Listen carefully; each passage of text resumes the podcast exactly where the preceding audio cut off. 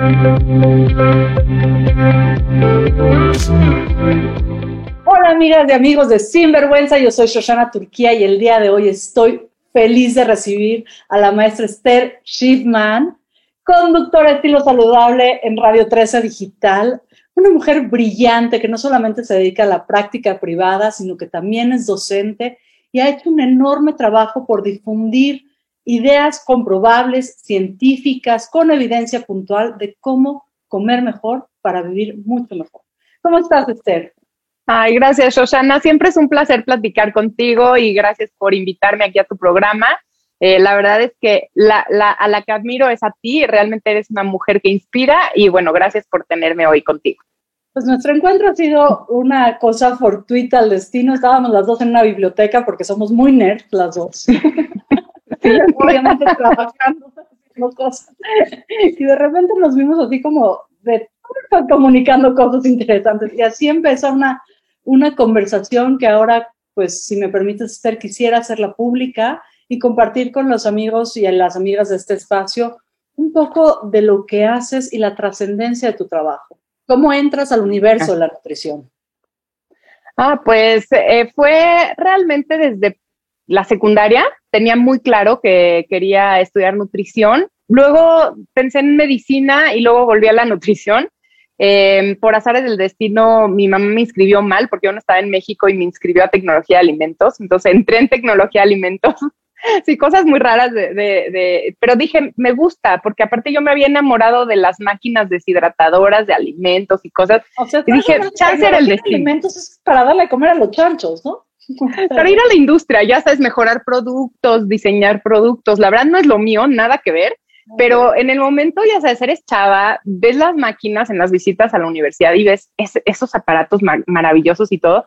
Y dije, ah, bueno, pues por algo es, ¿no? Es el destino. Y ya, pues entré eh, estuve un año tronco común con nutrición, entonces, claro, convivía con nutriólogas, pero pues ya veía yo ahí la línea hacia tecnología que decía no es lo mío y tuve muy claro y me cambié a nutrición el segundo año y la verdad es que ha sido una experiencia mucho mejor a la que yo pensaba, ¿no? Yo tenía una idea de la nutrición muy básica y de hecho yo siempre dije, nunca voy a dar consulta privada, es lo último que quiero hacer, no quiero enflacar y engordar gente, eh, yo quiero estar en un hospital y ser una nutrióloga así súper reconocida y, cuidar al enfermo crítico, ¿no? Y salvar a la gente de, pues, padecimientos muy, muy, muy fuertes. Y en una de las materias que tuve, pues así, de ir a hospital y pararme enfrente de un paciente crítico, se me salían las lágrimas. Entonces fue como un, como como sí una crisis, eh, casi al final de la carrera, de decir, no sé si esto es lo mío, eh, y, volver a replantearme el que mi corazón era de pollito y Chansey no era yo la indicada para sacar adelante a estos pacientes que realmente están muy mal. Así es que ahí pues tuve medio crisis, vi, vi, otras opciones como de qué podía ser la nutrición y me di cuenta que estamos en todo, en todo, en todo, en todo. La nutrición es muy amplia y entonces decidí hacer un internado que es rotatorio, que vas rotando en las diferentes áreas del hospital. Estaba en el Instituto Nacional de Perinatología y pues roté desde con las mujeres eh, en climaterio, los bebitos recién nacidos de bajo peso que están en terapia intermedia, eh, que fue bueno, una experiencia súper dura también, pero ahí sí mi corazón de pollito eh, estaba bien, adecuada para eso mujeres con preeclampsia, entonces hicimos un estudio para disminuir el riesgo de esta hipertensión en el embarazo que pues te mueres, ¿no? O, te mueres o, nace el bebé o es, terrible. Y ahí empezó ya mi gusto por la consulta privada. Dije, esto es lo mío, el contacto uno a uno con la gente, eh, el, ser una guía, eh, no decir qué hacer, sino ayudarlos como a, lo que ellos necesiten. Y pues ya 20 años en este caminito que ha sido maravilloso, la verdad es que me, ha encantado, eh, lo he podido combinar con otras cosas, que eso creo que la nutrición te, deja, te lo permite, tanto con la familia como con distintas áreas de la nutrición, desde editar una revista eh, hasta trabajar con la industria de cerca, hasta dar conferencias, tener mi consulta, análisis de productos, mucha, mucha, como mucha variedad, ir a, ir a comunidad, cosa que también yo decía, yo no soy para comunidad y bueno, he dormido en hamacas, en, en, pueblos súper lejanos y conviviendo con la gente ha sido una experiencia bien bonita. A ver, para hacer algo 20 años es porque algo te tiene que apasionar, ¿no? Porque no tienes cara de ser una masoquista. No, me, he disfrutado. Cuando, tienes a este paciente frente a frente, ¿qué es lo que más te gusta? ¿Qué es lo que más te gusta de ese contacto? Pues eh, quitar mitos, ¿no? Porque la gente creo que en México piensa que cuidarse es muy difícil. Entonces, no, no hay una cultura de ir con el, nutriólogo y la información que hay en la mente es, es un proceso muy complicado, es cambiar radicalmente tu estilo de vida, yo no estoy listo para hacerlo, no quiero, prefiero vivir bien y menos. Esa es como la mentalidad, ¿no? De algo me tengo que morir, entonces mejor disfruto la vida y como lo que yo quiera. Eh, y, me ha gustado pequeños consejos, pequeños tips, buscar estrategias muy puntuales, muy claras eh, para un vasito más de agua, sí, sí sirve y sirve para estas cosas, ¿no? Y tal vez no estás listo para la dieta, empieza a dormir 10 minutos más, eso te va a ayudar a tener un ciclo virtuoso. Entonces, me di cuenta que esta teoría cognitivo-conductual, que tú eres expertísima, de pequeños cambios, de, que te sientas exitoso en uno para que des el siguiente paso, eh, yo creo que es lo que más me ha apasionado, de ver que cuando la gente se siente motivada y lista, eh, no importa la dieta que le des, no, importa, no, no tienes que ser diseñador de dietas, no tienes que hacer el cálculo perfecto de 3 gramos de proteína, tienes que saber motivar intrínsecamente a la persona, es decir, que esa motivación no sea, órale, échale ganas, yo sé que tú puedes, sí, sí, ¿no? Esa motivación que creemos que esa es la que sirve, esa no sirve. Es tratar de que la persona diga, me siento lista, creo que ya estoy eh, eh, dando el paso correcto, guíame porque quiero seguir. Eh, me encanta cuidarme para mejorar mi salud. Cuando, tú oyes esas palabras de los pacientes, la verdad es que ha sido muy apasionante. Yo creo que eso es lo que más me gusta, ¿no? Verlos cómo cambian de mentalidad eh, con ciertas palabritas, ¿no? Yo digo que es el momento ábrete sétamo, ¿no? O sea, como que no te dejan entrar, no te dejan entrar. Y cuando te dicen, estoy listo, vas, vámonos con todo. A ver, Esther, dijiste algo que yo cuando lo escucho me duele mi corazón. Prefiero vivir pocos años, pero bien. ¿Qué quiere decir eso? Porque yo no lo he entendido y me cuesta mucho trabajo creer que hay personas que creen que pueden vivir bien si la periodicidad de la vida es más corta. Sí, parecería que si te da diabetes, ajá, yo creo que es cada vez más común ver personas con obesidad, con diabetes, con presión alta. Entonces, en el momento que te da a ti, uno, en México nos hemos dado cuenta que no queremos saber. Eh, de hecho, hay un estudio de diabetes cero en Montemorelos, Nuevo León, diabetes cero, y es un tratamiento gratuito que quieren que la comunidad no tenga diabetes y entonces te dan nutriólogo, médico, medicamentos, seguimiento, grupo, todo, todo, todo gratuito. La gente no va. Y la gente no va porque no se quiere hacer estudios y enterarse que tiene diabetes. Y es muy triste porque así tenemos esta mentalidad, tenemos que cambiar pero yo creo que eso es lo que nos hace eh, de algo me tengo que morir. Es decir, si ya me dio, ya me enteré, ¿no? Ya creo que tengo, em, pues, pues mejor como lo que sea, que me lleve rápido la enfermedad, me muero rápido y no sufro y listo. Cuando no, todas estas enfermedades son crónicas y lo viví con mi papá. Mi papá me decía, de algo me tengo que morir y yo prefiero calidad que cantidad y de suerte tuvo que le dio un infarto. Digo, lo digo tristemente porque sufrimos mucho su muerte, pero, pero pues tuvo lo que quería y fue rápido. Pero la mayoría de la gente no sufre infartos y sufre amputaciones, eh, disfunción sexual, eh, no, no, no, sienten la parte nerviosa, entonces eh, tienen infecciones, no se dan cuenta, ceguera, ¿no? Empiezan con visión borrosa y luego ya se quedan sin visión, se les lastima el riñón, entonces tienen que ir a diálisis. Eh, es, una vida bien complicada, dura para toda la familia, pero yo creo que como no hay información y la gente no se quiere enterar, entonces creen que, pues, si, no veo, si hago como si no tengo nada, pues ya, en un momento me muero y ya, pero disfruté. Eh, y no, ¿no? Mi, trabajo, pues lo que he intentado es eh, dar información de qué son estas enfermedades que son prevenibles y controlables por medio de la alimentación y el estilo de vida. Eh, se ha visto que tú puedes realmente vivir con diabetes 40 años y que no tengas una sola complicación. La cosa es que la gente se entere y se empodere de su enfermedad y diga, mira, yo tengo, sí, pero voy a hacer todo lo que esté eh, a mi alcance para vivir bien y mucho. Y eso ha sido difícil. Traes, un tema que a mí me importa mucho a la mesa, que es el tema del sistema familiar y cómo nos rodeamos, ¿no? Sí, me vale, yo seguiré tragándome los pasteles, ¿no? Fumándome mi cigarrito, cualquier otro hábito que no sea saludable. La carga que es para la familia, pero también el ejemplo que es para los niños. Tú eres experta también en, en nutrición infantil, en niños con obesidad. ¿Por qué diablos en este país somos tan gordos? Gordo no porque tenga gordofobia, ¿eh? Lo voy a aclarar claro. que me empiecen a disparar todos. No tengo gordofobia. Cuando digo gordos, hablo de que no tenemos la capacidad de poner en óptimas condiciones nuestro cuerpo, de aprovechar la energía disponible, de pensar mejor, de crear más. A eso me refiero cuando digo gordos. Perdónenme, no soy gordofobia, eh, gordofóbica, no me dispare tan temprano.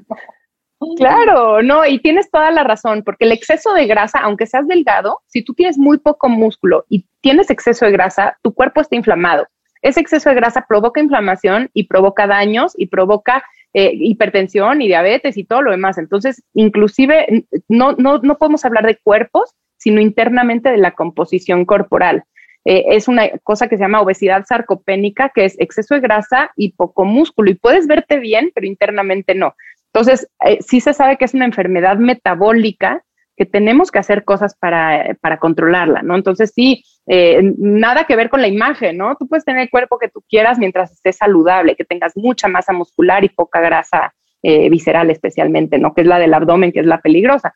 Pero bueno, estos problemas cada vez están empezando a tempranas edades. Yo me di cuenta cuando estaba en perinatología, igual iniciando, eh, uno de mis proyectos fue en obesidad infantil, íbamos a escuelas públicas, medíamos, tomábamos muestras de sangre y para nuestra sorpresa pensamos que nos íbamos a, encontrar pura obesidad y encontramos problemas de dislipidemia, colesterol alto, triglicéridos altos, diabetes, ya en niños de, eh, de primaria. Y eso te hablo hace 20 años, realmente no se sabía que era tan grave la cosa en México.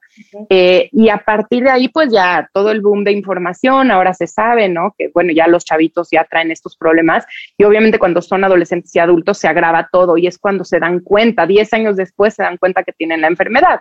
Entonces, la importancia de checar a los niños desde que son pequeños. Pero ¿por qué en México tenemos estos problemas tan, tan fácil, la verdad, ¿no? Un niño no se cuida tanto y de repente ya tiene diabetes y no pasa en otras partes del mundo hay dos teorías, pero la que más me gusta es la del gen ahorrador. Eh, al parecer, cuando el hombre viene de África y hace su migración a todo el mundo, el mundo era diferente y justo Latinoamérica le toca al final, ¿no? Como que es la última en colonizarse y pasan hambrunas. Realmente los que llegaron a colonizar estas partes, igual Asia, ¿no? Toda esta parte como del final, eh, les, les tocan hambrunas súper, súper fuertes que los hacen que el que sobreviva es que el que logró almacenar grasa, ¿no? Para sobrevivir todas estas hambrunas y el sol terrible y les cambió la piel, ¿no? Más oscura y todo.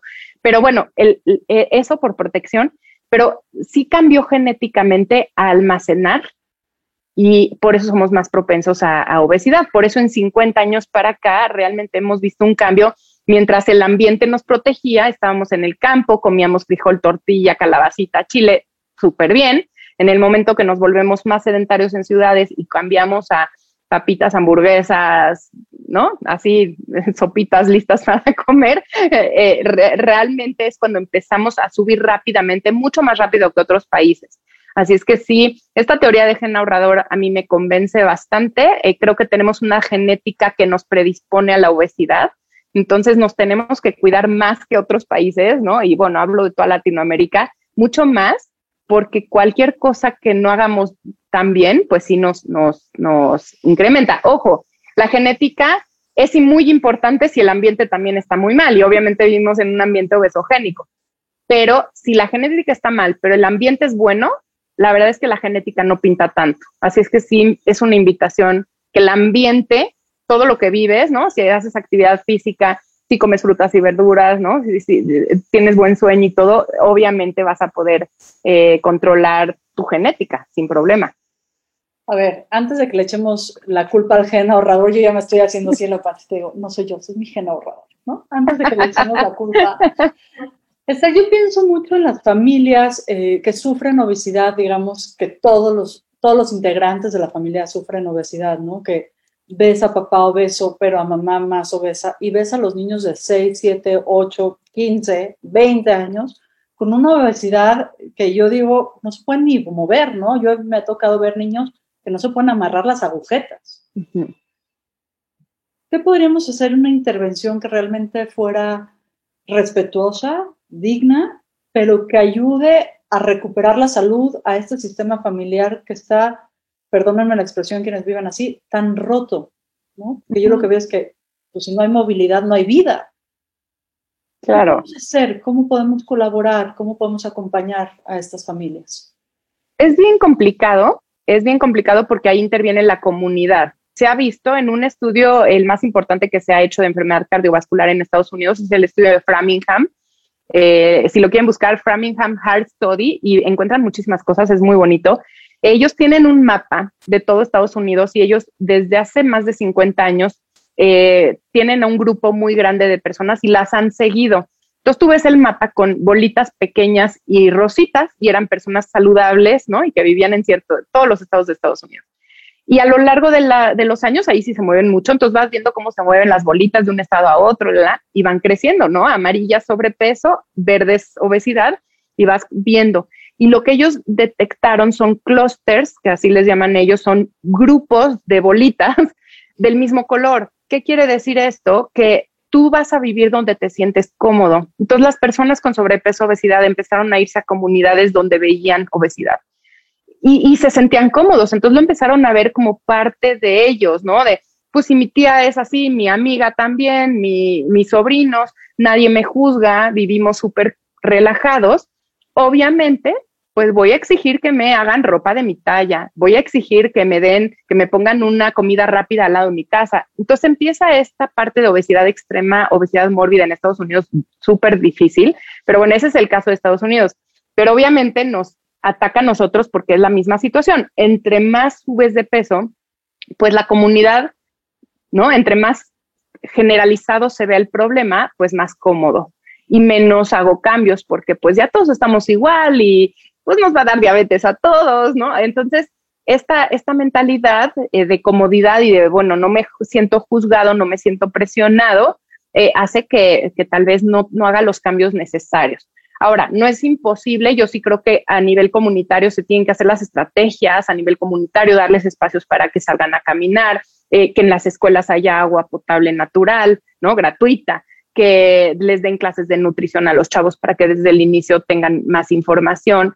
Pero lo que más, más, más se ha visto es a la mujer. Cuando tú haces un programa dirigido a la mujer, impacta a toda la familia. Entonces, sí, yo diría, eh, pues sí, ir a las comunidades a platicar con las mamás, a darles la información a ellas, porque ellas sí van a poder impactar. Ellas son como el corazón de las familias y no por menospreciar al hombre, ¿no? Pero seguimos viviendo este rol en México en el que la mamá sí impacta de manera positiva en la manera de alimentarse, en el estilo de vida, en si lo saca a, pasear, ¿no? No a pasear como un perro, pero a ver si lo saca que jueguen al patio. y lo digo porque eh, yo mi tesis de maestría fue eh, diseñar un cuestionario pequeño que en cinco preguntas que le hagas a un niño de preescolar, tú identifiques cuáles van a tener obesidad en la adolescencia. Y, y, eso pues está padre porque puedes agarrar a los chiquitos que están delgaditos y decir, ojo con este niño, vamos a darle.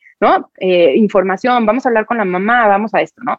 Esa es la idea. Y bueno, fue un estudio pequeño, nos faltó muestra, pero la verdad es que nos dio mucha información. Y ahí lo que más se asoció a obesidad y diabetes fue no salir al patio en las tardes, cosa que, que obviamente la inseguridad, todo lo que vivimos afecta esta parte. Entonces, el niño que no sale tiene mayor riesgo de ser obeso más adelante. Y dos, las lechitas azucaradas porque lo digo, no que la leche sea el malo de la película y es el diablo, no, pero las mamás sí quieren que su hijo esté más saludable. Y entonces en el momento que les dan el mensaje, el refresco es lo peor, quita el refresco de la casa, lo cambian por lechitas azucaradas, porque, porque, porque en mi mente es más sano. Me, me, dicen en la publicidad que estoy viendo en la tele que esta lechita, ¿no? Le va a dar calcio a mi hijo y lo, le va a dar la energía que necesita para empezar el día. Y yo le doy lechita con, con chocolate o con fresa o con vainilla, pensando que le estoy dando salud. Entonces, cuando yo vi esos resultados, me di mucho cuenta como las mamás que sí, o, el papá que se dedique a hacer, ¿no? La parte, el, rol de, decidir con qué se va a alimentar la familia, ellos son la clave porque ellos sí quieren que la familia esté saludable, nada más no tienen la información adecuada. Entonces, sí, brindar cuáles alimentos son, sí, cuáles no tanto, ¿no? Sin meter miedos y tratar de que eh, estos papás, ¿no? Que ahora pues cada vez son en pareja y en equipo y qué padre, eh, decidan eh, tal vez salir juntos a, actividades al aire libre. Creo que eso también puede ayudar muchísimo. Una cosa, Esther, a ver, te voy a empezar a meter en camisa 11 barras. En nuestro país hemos visto un cambio en el etiquetaje de los alimentos procesados con los famosísimos sellos, ¿no? Sí. Y entonces dice, exceso de azúcar y lo que estás comprando es un kilo de azúcar. Y dices, oh, ok, ¿no?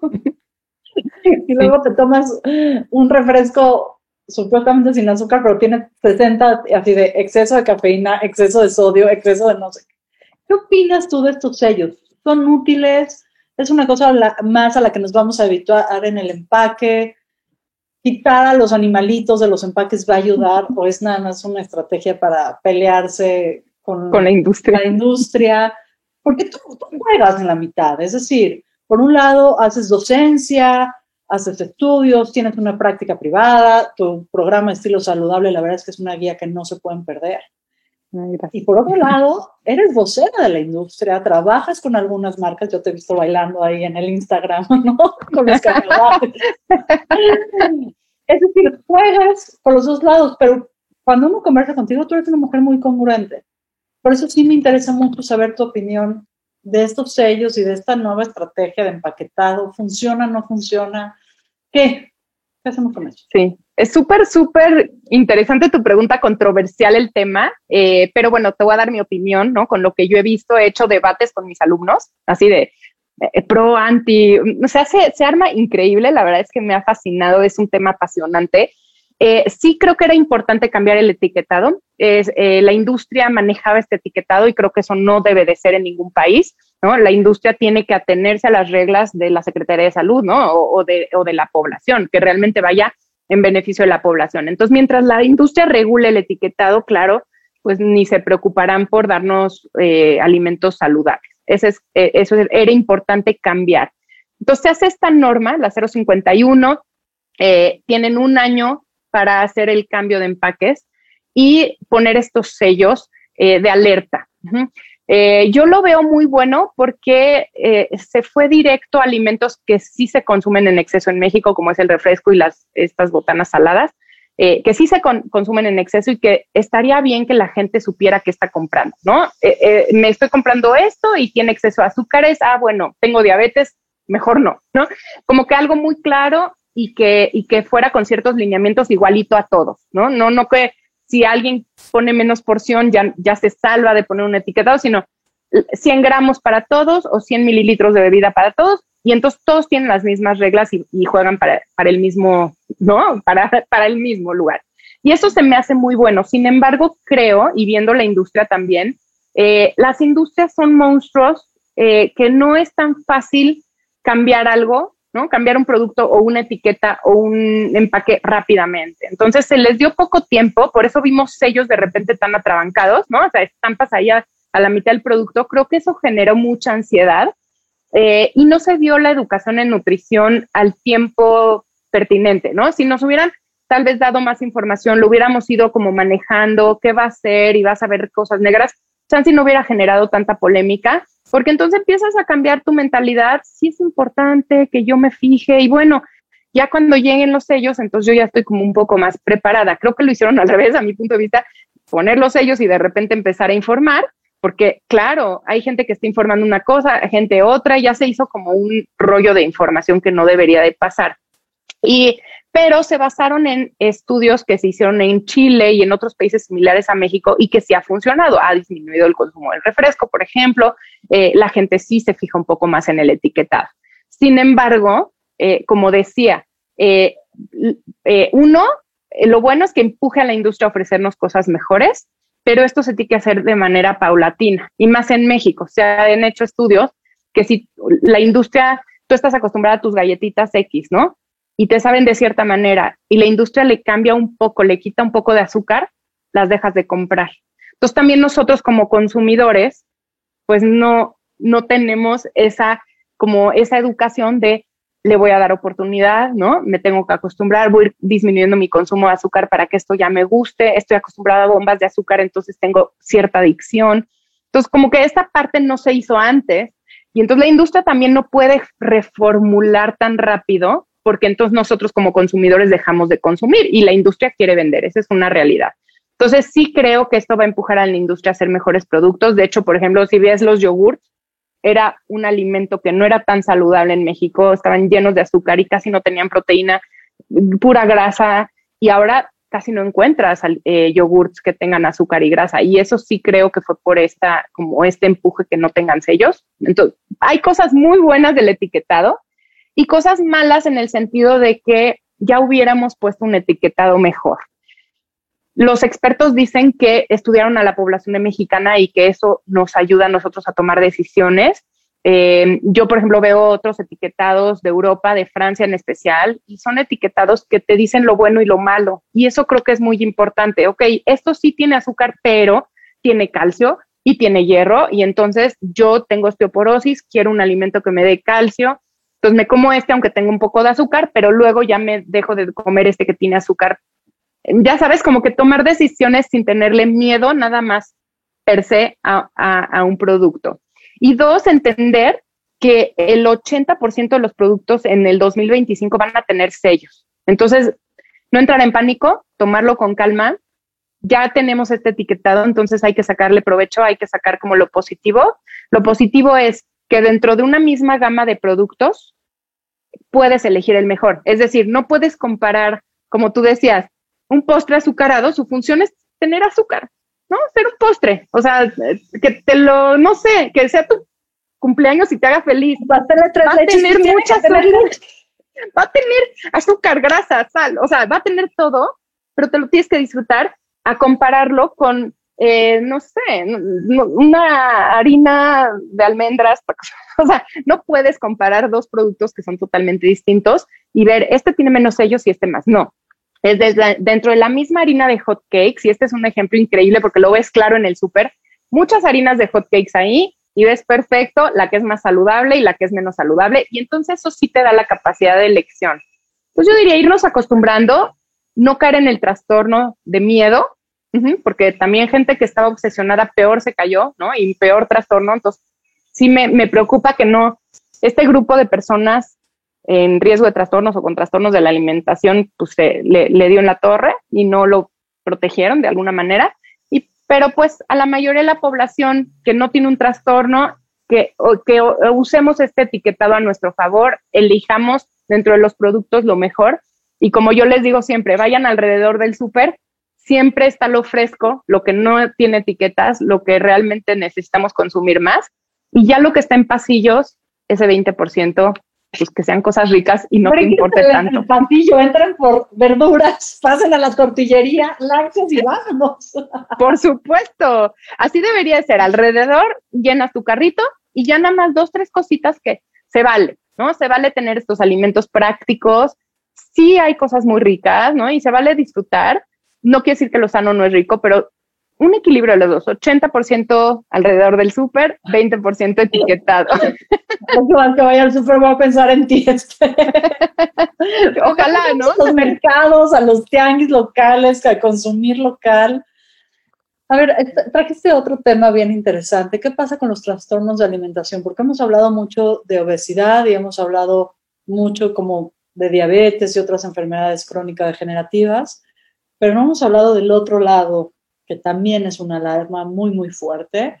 Eh, anorexia, bulimia, comedores compulsivos y adicción a los carbohidratos, que yo lo considero también un trastorno.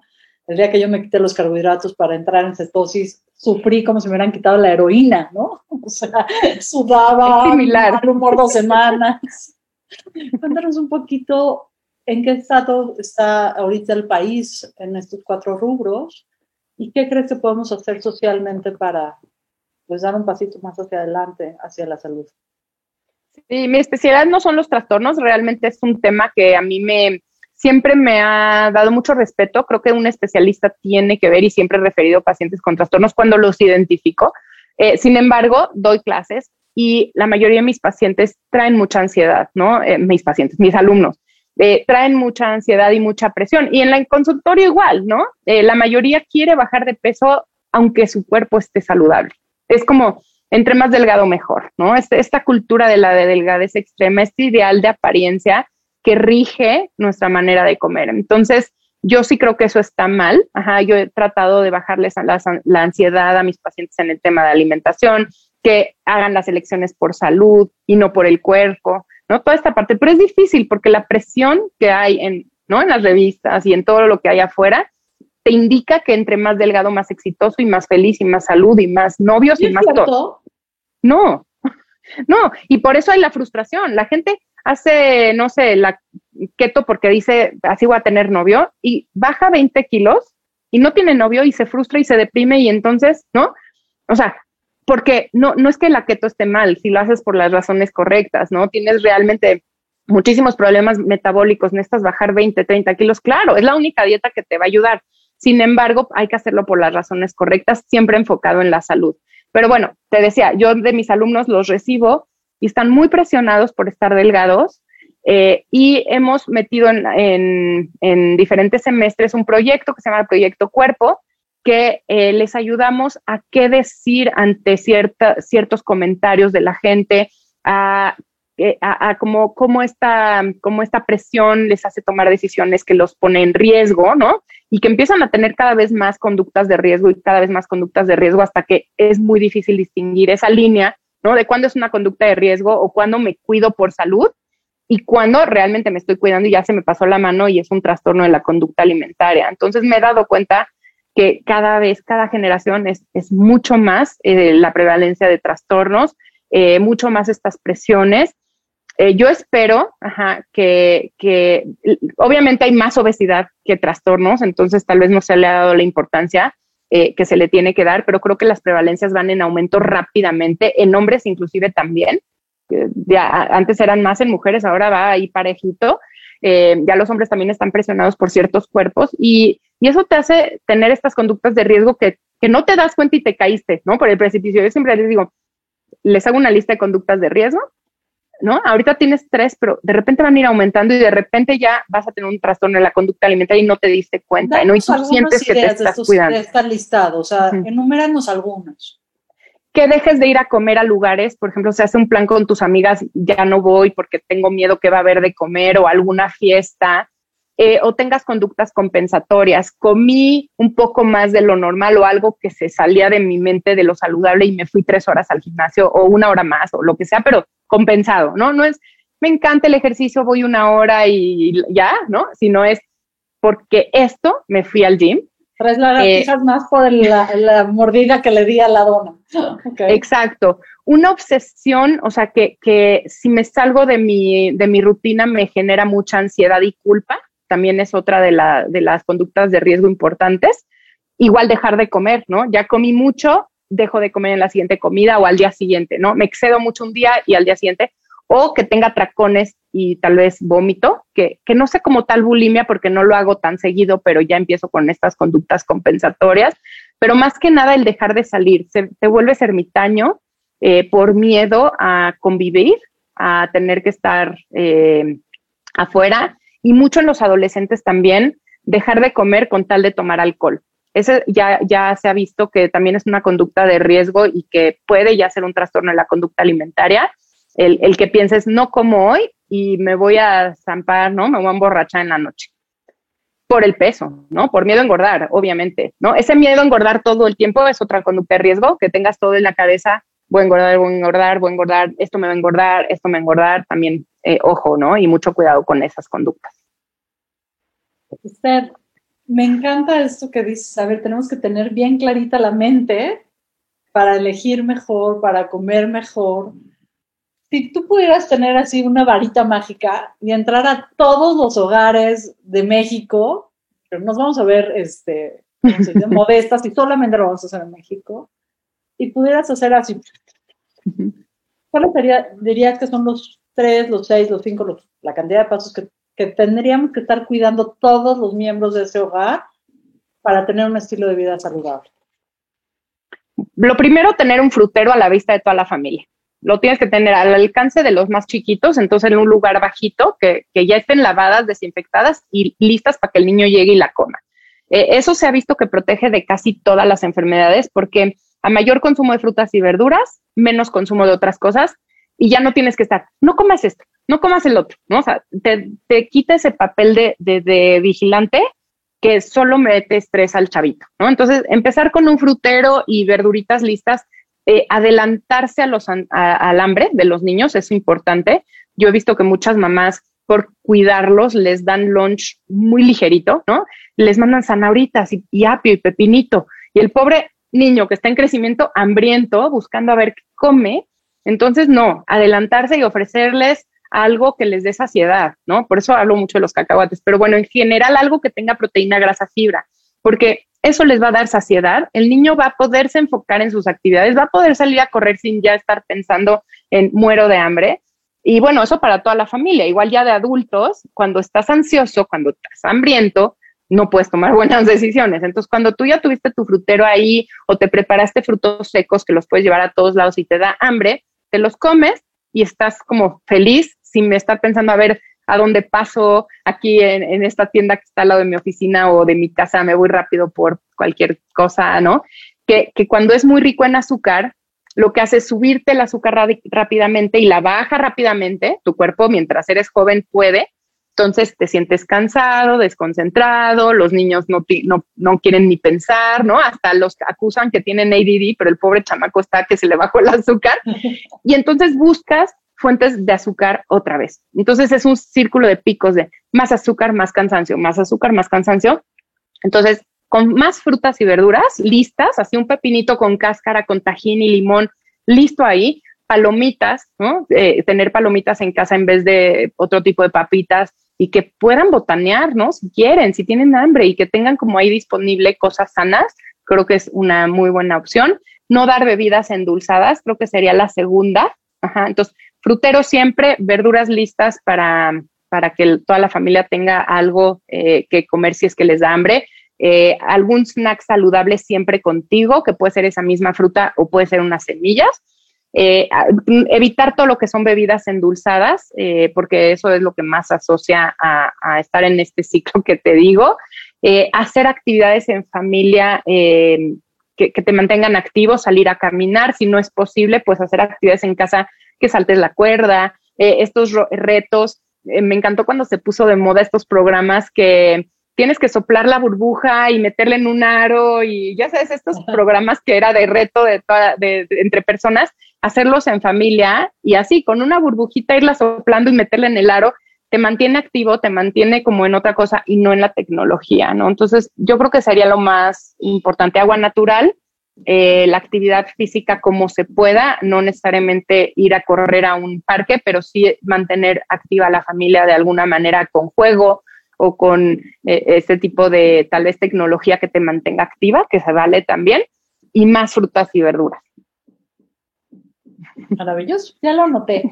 A ver. Y dormir 10 minutos antes. E, esa también sería una buena estrategia, porque no estamos durmiendo y, y, se nos va el tiempo y con la tecnología y con la pandemia y todo, y cada vez nos dormimos, ¿no? 11, luego 12, luego una y luego dos, y, y eso ya te impide entrar en un sueño reparador. Y cuando tú no entras en un sueño reparador, aunque duermas tus cinco o seis horas, estás cansado, no te da energía para hacer ejercicio. Cinco y seis horas, doctora. seis a ocho. Imagínate, solamente uno de cada cuatro millones de personas, uno de cada cuatro, puede sobrevivir viviendo seis horas, durmiendo seis horas. Ah, imagínate los portales. Yo no me he encontrado a ese uno en cuatro millones, tenemos que dormir ocho horas diarias. Si no, no hay dieta, no hay ejercicio, no hay pararse de cabeza que valga, yoga no te, o sea, todo ayuda, pero necesitamos esas ocho horas. Yo suscribo tu receta de los diez minutos más que soy una loca. y hacerlo así de diez minutos, porque si tú te estás durmiendo ahorita a la una de la mañana y decides, ya, ya voy a dormir, ¿no? Y te duermes a las once, no te vas a dormir 10 minutos, 10 minutos, poco a poco, hacerte una rutina de sueño, hacerte, ¿no? Me lavo los dientes y luego respiro, que es otro tip que les puedo dar, hacer respiraciones en diferentes momentos del día. ¿Por qué? Porque hay cosas que hacemos en automático, que nuestro sistema nervioso autónomo ya eh, recibe esta información y hace esta actividad. Entonces, cuando tú haces tres respiraciones profundas, cortas el sistema nervioso autónomo y entonces te calmas, ¿no? Como que dejas de liberar cortisol y estas hormonas ahí inflamatorias. Entonces, sí, darse respiraciones para bajar el estrés, creo que estamos muy estresados, eh, por eso no dormimos, por eso no tenemos energía para hacer ejercicio, por eso no tenemos energía para preparar nuestra colación saludable o nuestro desayuno. Todo es un círculo vicioso que tendríamos que ir cambiando poco a poco un círculo virtuoso. No tan difícil de lograr, pero, pero, pero irle cambiando el, el, ¿no? Como la dirección a nuestra ruedita. Un pasito a la vez, un pasito a la vez. Sí. Este, ahí te voy a meter en la última camisa de once varas. Porque claro. está acabando el tiempo, ¿no? Porque... me encanta, me encanta platicar contigo. Voy a decir unas, unas cuantas palabras y tú me vas a decir qué opinas, ¿ok? No, no te preocupes, no tiene que ver contigo. Digo la nutrición. Perfecto. Paleo, keto, vegano, vegetariano, alimentación intuitiva, comer cinco veces al día, ya estoy hecha bolas. 100%. ¿Qué se hace con toda esta información, con tantas tendencias, con vámonos para acá, no, ahora para allá, sí semillas, no semillas, sí, sí frutas y verduras, no, no, no, ¿Me explicas por qué estamos tan confundidos? Sí, yo creo que eh, hay tanta información que estamos confundidos, pero ahí te va. La dieta saludable tiene que ser lo que ya se sabe que tiene que ser. Es la dieta mediterránea, es decir, puede ser mexicanizada con nuestros alimentos. La dieta de la milpa se llama, es decir, eh, en vez de hummus, que es con garbanzo, frijolitos, ¿no? En vez de, de, no sé, papa, nosotros tenemos la tortilla de maíz. Esos cambios a mexicano o a cualquier parte del mundo, pero sí es la dieta correcta. Un poquito de todo y que sea antiinflamatoria. Entonces, más pescado que carnes rojas, más aceites tipo de oliva que tienen omega 3, omega 9 que otro tipo de aceites eh, evitar todas las frituras y, los alimentos ricos en grasas saturadas y azúcares. Esa es la base de estar sano, definitivamente sí o sí, y comer de todo un poco, no quitar grupos de alimentos y, comer una dieta completa, variada, ¿no? Todo lo que el plato del bien comer sí transmite. Entonces, eso no debe de cambiar. Lo que sí es que son estas tendencias que son dietas terapéuticas, dietas terapéuticas que funcionan. Por ejemplo, la dieta keto cetogénica sí tiene ciertos beneficios, como decía, de suprimir el hambre y la ansiedad. Entonces tú dile a una persona de 150, 130 kilos, come poquito, ten mi dietita con dos tortillas acá.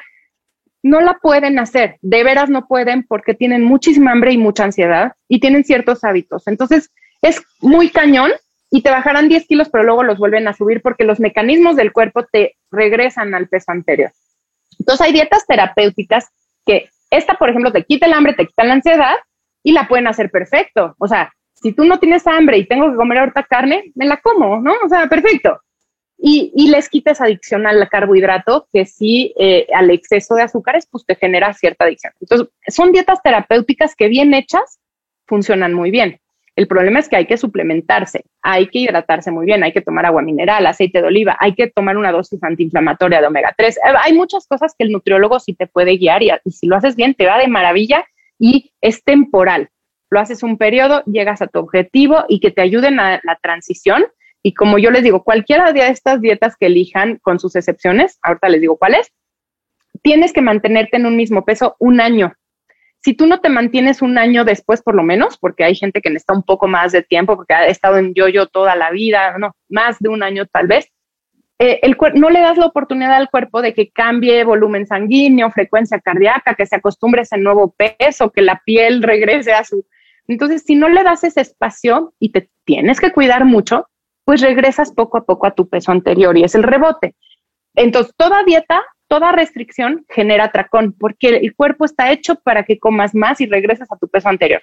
Entonces, tomarlo a largo plazo, sea tu pérdida rápida o lenta o la dieta que elijas que sea temporal y que al final tu mantenimiento sea bien, bien largo y que te realmente... no se vale bajar tus 20 kilos y decirle a tu, a tu nutrióloga, gracias.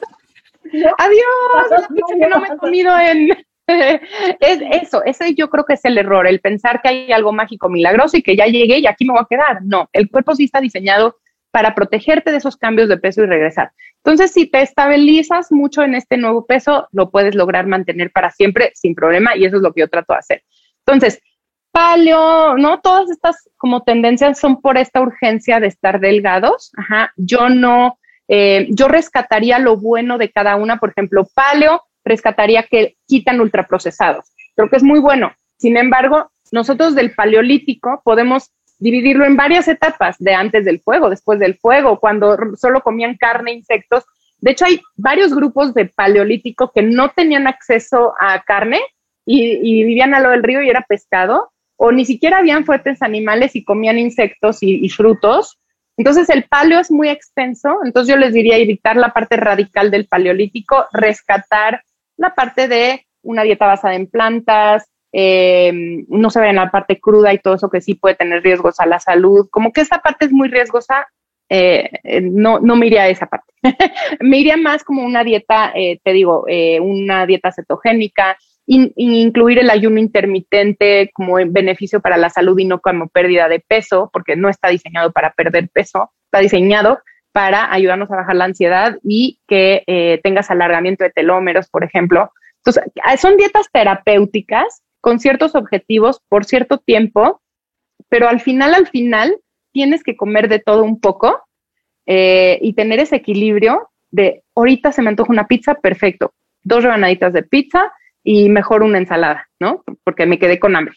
Y así, como que hacer ciertas como equilibrios que sí me permitan comer, si se me antoja ese postre, perfecto, tal, pero seno ligerito. hacer, a mí me acaba de caer un 20 como de peso, maravilloso que agregarte la palabra terapéutica al final de la palabra dieta. Y, saber que tiene un principio y un fin. Me parece que es una genialidad que yo no se la había escuchado a nadie, Esther, y no es que he conversado con pocas personas. ¿No? Esta cosa de tiene una temporalidad, es un proceso y en los procesos pues, tenemos días increíbles y hay días terribles, como yo vamos a fracasar y vamos a un desmán, pero de todos modos, pero que tiene un, proceso de salida. Creo que eso es muy inspirador. ¿no? Sí, porque te relaja, ¿no? Yo cuando le digo a mi paciente, tenme, o sea, haz lo que yo te digo, o sea, tú tienes este objetivo, yo te voy a ayudar a, llegar a él, ¿no? Vamos juntos en este camino, yo te voy a cuidar tu salud, te voy a dar los suplementos o los análisis o todo lo que yo tenga que hacer porque tú quieres este objetivo y solo se puede lograr de esta manera dame este tiempo, pero por favor, dame un año más para que no te rebotes, ¿no? Y eso les genera, como que les baja la ansiedad porque dicen, sí lo voy a lograr, voy a ser una persona normal que va a poder comer una pizza y no sentirse culpable y no subir tres kilos. Y, voy a dejar estas actitudes, entonces hay que ir durante estas dietas terapéuticas cortas o lo que sea, hay que ir trabajando en la parte emocional del paciente y del cambio de hábitos reales, ¿no? Poco a poco ir enseñando por qué es bueno bajarle un poco al azúcar, hablar de adicción de carbohidratos, hablar de la actividad física como roba, o sea, tú cuando mueves músculo es lo único que atrapa glucosa de tu sangre. Entonces, en vez de restringirte tanto con el carbohidrato, ¿por qué no aumentas el ejercicio de fuerza y entonces eso te va a ayudar a controlar la diabetes? Son cositas que les vas ayudando durante el tratamiento eh, y que sí es a veces drasticón y rubito, pero cuando saben que es temporal y que después de cierto tiempo de mantenimiento y cambio del chip y todo, van a poder comer chilaquiles en la mañana, pero una porción moderada, y luego en la tarde, bueno, ya, la verdad sí se me antoja una ensalada, no es porque estoy a dieta, es porque quiero salud y se me antoja algo fresco y hace calor y quiero una ensalada, y que pueda ser capaz de tomar esas decisiones sin tener esa presión de, me estoy cuidando, no puedo pasta, no puedo pizza, no puedo, me estoy cuidando, tengo que pedir ensalada, tengo que pedir verduras.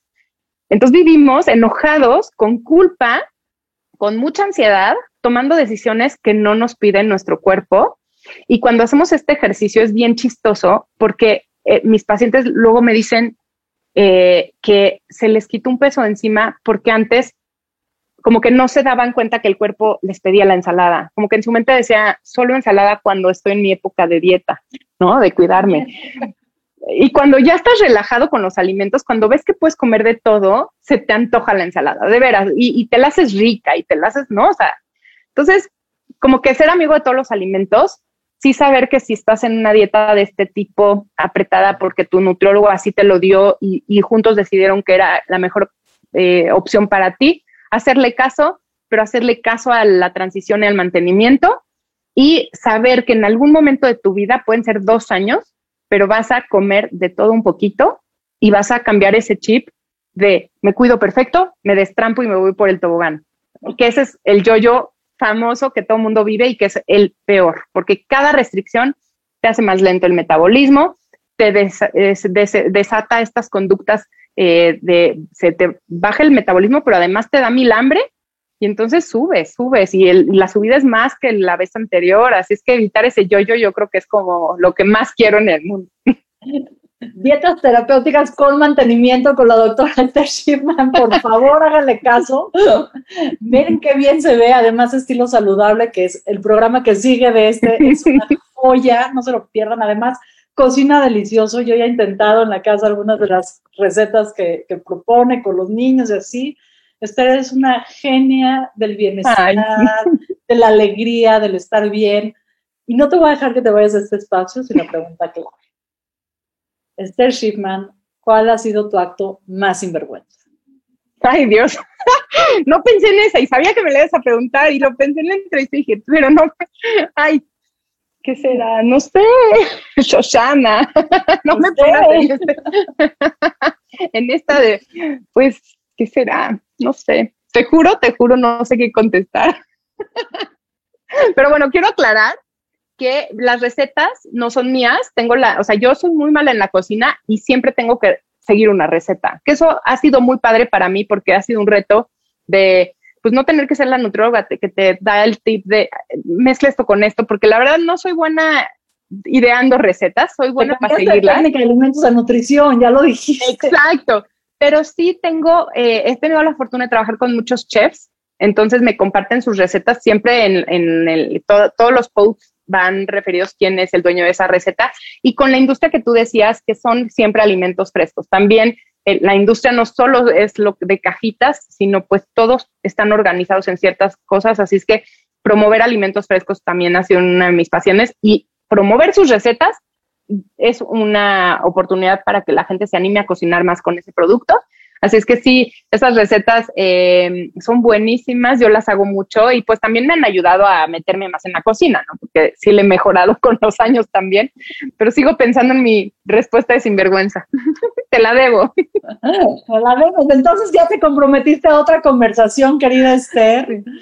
Me encanta conversar contigo. ¿Con qué te quedas de esta conversación? Ay, no, me, encanta porque, no sé, me echas muchas porras, también te quiero agradecer porque no, no, eh, no sé, no, no considero que soy todo lo que tú dices que soy y te agradezco. Es que yo les voy a contar cómo conocí a Esther. Esther cargando a los chavitos, pero la compu, pero echándole porras, pero sociabilizando, pero haciendo bien estilos. O sea, no es algo que yo digo, ah, bueno, la vi en la tele por allá, te he visto en tu cotidiano y es un placer observarte. Inspiras a muchas de las mujeres que estamos a tu alrededor. No es que te eche porras, es que te he visto con atención. Ay, te quiero, de veras te quiero.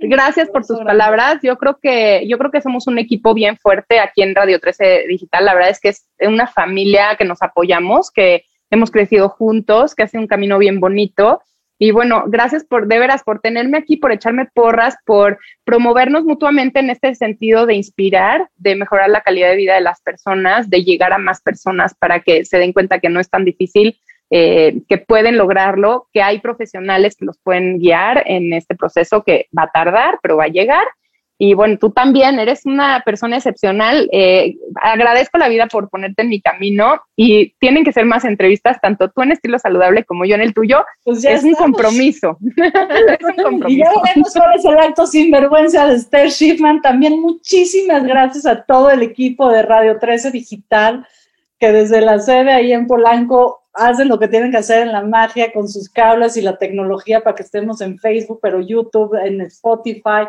en podcast, en Apple. ¿En dónde más estamos, Raquel? En, eh, en Deezer, ajá. En Deezer, en... Pensando en otras cosas. ¿En dónde más estamos?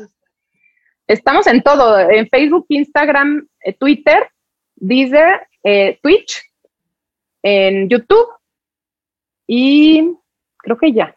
¿Ven? Ella se hace la tarea. Ahí estamos, gracias a todos ustedes que nos acompañan como cada viernes. Esto fue Sinvergüenza. Yo soy Shoshana Turquía y no se pierda el estilo saludable después de este programa. Muy bonita tarde.